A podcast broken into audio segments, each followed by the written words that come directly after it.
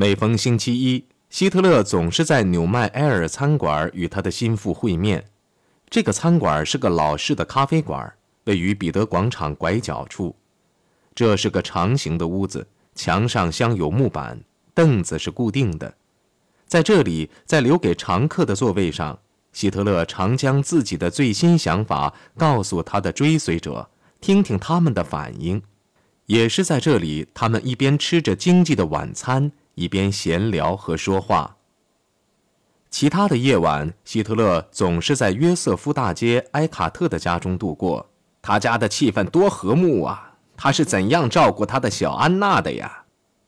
安娜其实叫安娜尔，是他的管家。自从与妻子分居以来，他一直与安娜尔同居。在这些日子里，最常与希特勒在一起的，也许是他的新助手汉夫施坦格尔。他常常将希特勒介绍给诸如哈勒和冯克。哈勒是威尔逊总统在普林斯顿大学时的同班同学，《赫斯特报业》欧洲的主要记者。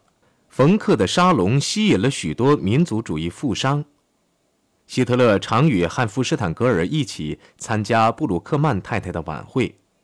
布鲁克曼太太出身于匈牙利的一家豪门，嫁给一个出版商为妻。对希特勒这位政界的新秀印象极深，布鲁克曼太太的生活水平使希特勒头晕目眩。在拜访贝希斯坦的居室后，他对汉弗施坦格尔说：“自己穿的那身蓝衣裳使他很不好意思。贝希斯坦先生穿的是晚宴服，仆人们都穿制服。晚宴前喝的全是香槟酒。你还没有看见他的浴室呢，连水温都可以调节。”汉弗施坦格尔成了迪埃尔大街那间小房子的常客。一天，希特勒叫他到过道上去，那里有一架钢琴，想弹点什么，好让他安静安静。汉弗施坦格尔发现这架老掉牙的大钢琴尽走调，但还是弹了巴赫的一首曲子。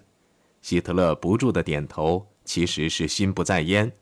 之后，汉弗施坦格尔弹奏了施乐会会员的前奏曲。他一边弹奏，一边希望这架老钢琴别在他的重击下散架子。他弹奏时满带李斯特的架势，还带着浪漫的姿态。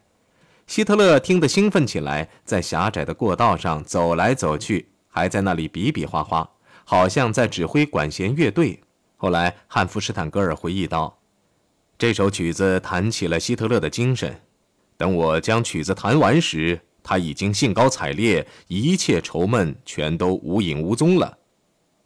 汉弗施坦格尔发现希特勒能将施乐会会员倒背如流，还能用奇特的振动音吹口哨，将每个音符吹出来，并且音调和谐。在这小小的过道上，几乎天天都在开音乐会。希特勒不喜欢巴赫和莫扎特的作品，比较喜欢舒曼、肖邦的作品，还有施特劳斯的某些作品。他最喜欢的是贝多芬和瓦格纳的作品，他能真正理解和欣赏瓦格纳的作品。对汉弗施坦格尔演奏的崔斯坦和罗安格林的各种多姿多彩的版本，希特勒真是百听不厌。由于受汉弗施坦格尔作风的感染，希特勒把他当作值得炫耀者，介绍给他社交圈里的所有人。他将其他人关在水泄不通的房内，不告诉他们他去何处。或与谁谈过话，在他没有发表的回忆录中，汉弗施坦格尔回忆道：“把我拉出去，走家串户，把我当作他的乐师，让我演奏钢琴。”一次，在摄影家霍夫曼的家中，汉弗施坦格尔演奏了哈佛大学足球进行曲。他解释说，啦啦队的头头们合奏进行曲的乐队能使群众激动，甚至令他们歇斯底里的呼喊。希特勒的兴趣很快便起来了。于是，汉弗施坦格尔使用钢琴示范，说明德国的进行曲可以根据美国音乐快活的节拍进行改编。不错，希特勒一边喊一边上下比划，活像是个鼓乐队的指挥。眼下我们就需要这点，好极了。汉弗施坦格尔用这种题材给冲锋队的乐队写了几首进行曲。但他最重大的贡献还在于将哈佛之“打打打”改成“万岁万岁”。汉弗施坦格尔住在施霍宾，与1914年希特勒求学的那所大型学校遥遥相望。希特勒是他的常客，或许最吸引他的是汉弗施坦格尔的老婆赫伦娜。赫伦娜是德国血统的美国人，高个子，头发、皮肤、眼睛都是褐色，非常引人注目。他来的时候穿的是最好的衣服，就是那套蓝碧玺。她很庄重大方，甚至有点谦虚。汉弗施坦格尔回忆道：“说话时很拘泥于下层。”对受过较高的教育、爵位较高的人士或学术上取得成就的人士的谈话形式，则是当时仍盛行于德国的形式。很明显，从一开始，赫伦娜的热情、魅力和美貌就吸引了希特勒。希特勒对赫伦娜很尊敬，几乎崇拜她。在十年后，赫伦娜写的没有发表过的回忆录中，赫伦娜描述了1923年年初在慕尼黑街道与希特勒相遇时的情形。那时他是个消瘦羞怯的年轻人，他的闭眼带着恍惚的神情。他穿着破旧，一件价格便宜的白衬衣，一条黑领带，一身旧蓝外套，一件不合身的深棕色皮衣，外加一件几乎无法再穿的灰棕色军大衣，一双廉价的黑鞋，一顶浅灰色的旧软帽。他的外表非常可怜。赫伦娜邀请了衣冠不整的希特勒到自己的家中吃晚饭。打那天后，他便是我家的常客，享受着我家的舒适气氛，跟我的儿子玩耍，谈论让日耳曼帝国复兴的计划和希望。许多人也邀请他，但他好像是最喜欢我们家，因为与我们在一起时，我们不会像别人那样用一些离奇古怪的问题去打扰他，也不会向别人介绍说他是未来的救星。如果他喜欢，他就可以安静地坐在角落里读书、看报或做笔记。我们没有把他当成名人。赫伦娜只把希特勒看成是个热心肠的人。希特勒对赫伦娜两岁的儿子埃贡的感情令赫伦娜感动。很明显，他喜欢孩子，要不然他就是个出色的演员。一天，孩子朝门边跑去迎接希特勒，却一头撞在椅子上哭了。希特勒做作地捶打椅子，骂椅子伤了小宝贝埃贡，这使孩子又高兴又惊奇。打那天以后，每当他前来，他都要重复这一动作。埃贡就催促他说：“阿道夫叔叔，请打这张顽皮的椅子的屁股。”到春天，希特勒与汉弗施坦格尔一家相处已轻松自如多了。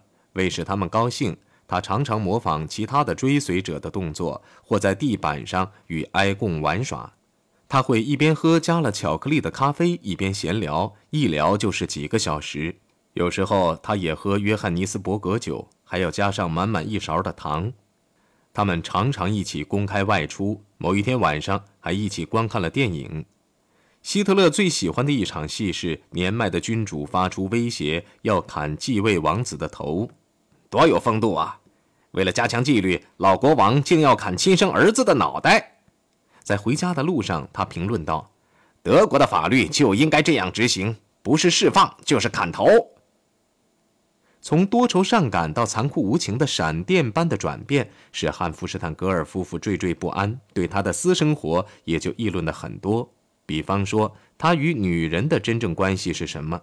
一天，希特勒告诉他们说：“对我说来，群众人民就是一个女人。”希特勒也把他的听众比作女人。谁如果不懂得女人，他就不能有效的演讲。你问问自己，女人希望男人身上有什么？干脆利落、决心、全力、行动。假如能妥善的与女人交谈，她就会骄傲的为你做出牺牲。因为哪一个女人也不会认为自己毕生的牺牲已经足够。又有一次，希特勒宣称他永不结婚，我的复国是我唯一的新娘。他所指的是众人认为的复国德国。汉弗施坦格尔开玩笑地问他为什么不找个情妇？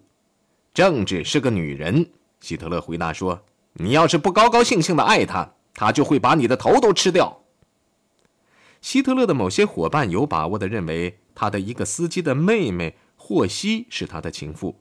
霍希对希特勒很忠诚，据说霍希腋下的小包里藏有一支小手枪，霍希自愿地当他的保镖。赫伦娜·汉弗施坦格尔不相信此说，赫伦娜说：“去你的！我告诉你吧，希特勒是个中性人物。”希特勒这一时期的好友之一又不同意此说。比如说，希特勒的另一名司机埃米尔·莫里斯曾经回忆说：“我们一起追求姑娘们，我与他形影不离。”他俩常到艺术学院或画室去观看裸体模特。有时，希特勒自称是沃尔夫先生，与莫里斯一起在晚间在街头巷尾游逛，寻找姑娘们。由于莫里斯对姑娘们有吸引力，他便充当中间人。据莫里斯说，希特勒常常在自己房内款待通过代理得来的征服物，即使身无分文，他还常常送花。我们也常去欣赏芭蕾舞演员。为国社党工作，实际上已成了汉弗施坦格尔的全天职业。从劝说希特勒将小胡子弄大一点、时髦一点，到鄙视他的顾问罗森堡，他都大胆地提出咨询意见。虽然拒绝接受他的意见，希特勒仍向汉弗施坦格尔借款一千美元，还不还利息。汉弗施坦格尔刚从他家在纽约开设的艺术品商店得到一份分红，这笔款子在换成已贬值的马克后是一笔巨款。希特勒用这笔款子购买了两架美制轮转印刷机，把《人民观察家报》从周报变为日报。汉弗施坦格尔的慷慨大方，没想到却使他所憎恨的人走了鸿运。希特勒让罗森堡替下了埃卡特，当了《观察家报》的编辑，原因是埃卡特常常几星期不上办公室。这个职务不但使罗森堡成了东方问题的党内专家，还加强了他在诸如里希特那样的俄国逃亡者中的影响。里希特其人是一个神秘人物。与德国企业界和高层社会有着联系，除作为鲁登道夫的中间人外，已逐渐成为希特勒的主要顾问之一。所有俄国逃亡者都狂热地致力于消灭布尔什维克主义，大部分人脑中也塞满了沙皇对粉碎犹太阴谋的方法，使用恐怖手段和暴力。在这些狂热者看来，用社会和经济手段反犹已属于无效，只有大规模的屠杀才能奏效。一九二三年春天，希特勒忙得不可开交，最迫切需要的是钱。于是，希特勒便四处奔走，为党筹集经费。四月初，希特勒与汉弗施坦格尔两个人坐上希特勒的塞尔夫牌的老爷车，由莫里斯驾驶前往柏林。他们取到萨克森，因为这个地方许多地区都受共产党的控制。在莱比锡北面一个小镇的市郊，他们碰到了路障。受到赤色民兵的拦阻，威武雄壮的汉弗施坦格尔把他的瑞士护照一挥，然后操着带美国口音的德语宣称他是外国的造纸商，是前来参加莱比锡博览会的。车内的人一个是司机，另一个是随从。他果然得计。开车后，虽然希特勒声称他们会把我的脑袋砍下来的，但是很明显，对他之被称为随从，他心中是老大不快的。在柏林，他们不仅到处讨钱，还于星期天参观了军事博物馆和国家艺术馆。在国家艺术馆内，希特勒站在雷姆·布兰特的戴金头盔的人的画前，特别注意画中之人军人般的英勇的表情。他说：“他证明了这个伟大的画家，虽然在阿姆斯特丹的犹太区做过许多画，但在内心，他仍是一个真正的雅利安人和德国人。”之后，他们在露娜公园观看了女子拳击比赛。希特勒面无表情，却坚持再看几场再走。他说：“这怎么也比在德国进行的大刀决斗要好嘛。”第二天，他们离开了柏林，避开了萨克森，绕道回家。一路上，为了驱除长途跋涉的烦闷，希特勒整段整段地用口哨吹奏瓦格纳的歌剧，并指手画脚地进行表演，来给同行的这几个人解解闷儿。他甚至背诵了一首以伊特勒结尾的对偶长诗，借以嘲笑自己。高兴的时候，汉弗施坦格尔回忆道：“希特勒就会反复朗诵经他加工后的这首诗，使我们全笑出了眼泪。”他们在瓦格纳的家乡莱特做了逗留，还进了节日剧院，是看门人带他们进去的。舞台上的布景仍是为飞行的荷兰人而设的。自1914年宣战以来。此剧一直在此上演。看见这个布景，汉弗施坦格尔趁机指出，此剧最初的布景是他的曾祖父设计的。这里的一切都使希特勒着迷，特别是瓦格纳的书房。书房的墙上仍挂着他对艺术家和职员们的教诲之词。在那次旅程的最后一天，在中午野餐时，希特勒提起了莱比锡城外他们所建的那座纪念各国反拿破仑战役的纪念碑。他对此所做的评论使汉夫施坦格尔深感不安。他说：“在下次战争中，最重要的一点是，我们要保证控制俄国西部的粮食补给线。”这话表明，罗森堡及其俄国朋友们又在向希特勒宣传。汉夫施坦格尔反驳说：“与俄国交战是徒劳无益的，需要考虑的倒是具有巨大工业潜力的美国。如果你把他们推向另一边，那么未来的战争你还没有发动就已经输掉了。”希特勒支支吾吾，没做回答。很明显，这个论点他并没有听进去。一回到慕尼黑，他便立即投身于攻击法国占领鲁尔的运动。但他经常拐弯抹角，似乎更令他感兴趣的是动员他的听众去反对犹太人。例如，在四月十三号，他直接谴责他们，说他们应该对鲁尔之被占领、对战争的失败以及对通货膨胀负责。希特勒攻击说：“所谓的世界和平主义其实是犹太人发明的，无产阶级的领袖是犹太人，共济会是犹太人的工具。”其实，犹太人是在阴谋征服世界，所以希特勒喊道：“为了证实古代的预言，俄国和德国都必须被推翻，所以全世界才义愤填膺，所以每个谎言宣传机关才大肆开动，反对最后一个德国的理想主义者的国家。这样，赢得世界大战的是犹太，或者说，他们希望法国人、英国人和美国人赢得战争。”在结束演讲时，希特勒感情冲动，大声疾呼：“要为死于世界大战中的二百万德国人以及数以百万计的孤儿寡母、残废者伸张正义！为了这数百万的人们，我们必须建立新德国。”由于对犹太人又恨又怕，希特勒已超出了现实。他们反犹，虽然是用合乎逻辑的语言表达的，其实已超越了逻辑的一切界限。他把世界颠倒了，法国、英国和美国才真正是输掉了战争，最终取得胜利的是德国，因为德国正在摆脱犹太人的控制。如果希特勒是在欺骗自己，那么他也成功的欺骗了他的听众。希特勒巧妙地向原始的感情呼吁，而当听众离开会场时，他们记忆所及的细节已了若晨星。他们只记得要加入希特勒的十字军，以拯救德国。法国必须被逐出鲁尔。最重要的是，犹太人必须获得其归宿。过去的一年来，希特勒的讲坛技巧大有改进。他使用的手势已与他的论点一样复杂多变。尤其令汉弗施坦格尔印象深刻的是他的手臂的突然高举。他具有一个真正伟大的管弦乐队指挥的品格。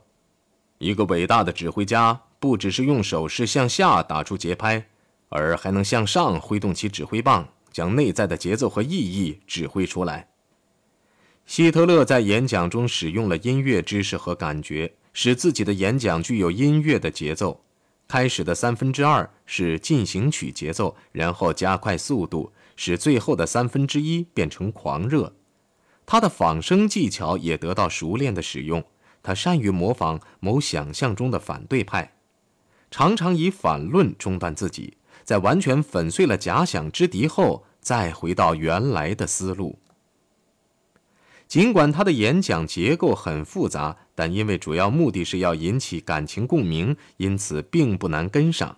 这样，他便能轻而易举地从一个题目转向另一个题目，而又不会失去听众。因为题目与题目之间的桥梁沟通了某种感情，那就是愤怒、恐惧、爱或恨。尽管演讲曲曲折折，他仍像一个才华出众的演员引导观众看懂某出戏的复杂情节一样，牵着听众向前。希特勒还具有将听众卷入演讲内容的罕见的才能。当我向人们发表演讲时，他对汉弗施坦格尔说。特别是对非党党员，或对那些因这种或那种原因将脱党的人讲话时，我常常讲的好像国家的命运与他们的决定息息相关似的。他们因为许多人做出榜样，毫无疑问，这意味着打动了他们的虚荣心和雄心。一旦我达到这一目的，其余的就好办了。希特勒说：“所有人不论贫富，其内心都有义务尚未履行之感。在某个地方沉睡，意味着将某种为建立新的生活形式而做的最后牺牲或某种冒险置于险境。他们会将最后一分钱花在彩票上去。我的任务就是将那种欲望转向政治目的。从实质上讲，每个政治运动都是以其支持者，不管是男人还是女人。”不仅是为自己，而且也是为其子女或别人得到更美好的东西的愿望为基础的。人们的地位越低贱，对参与某项比他们高贵的事业的欲望就更强烈。如果我能说服他们，令他们相信德国的命运已危在旦夕，那么他们就会成为某项不可抗拒的运动的一部分。这运动还包括所有阶级。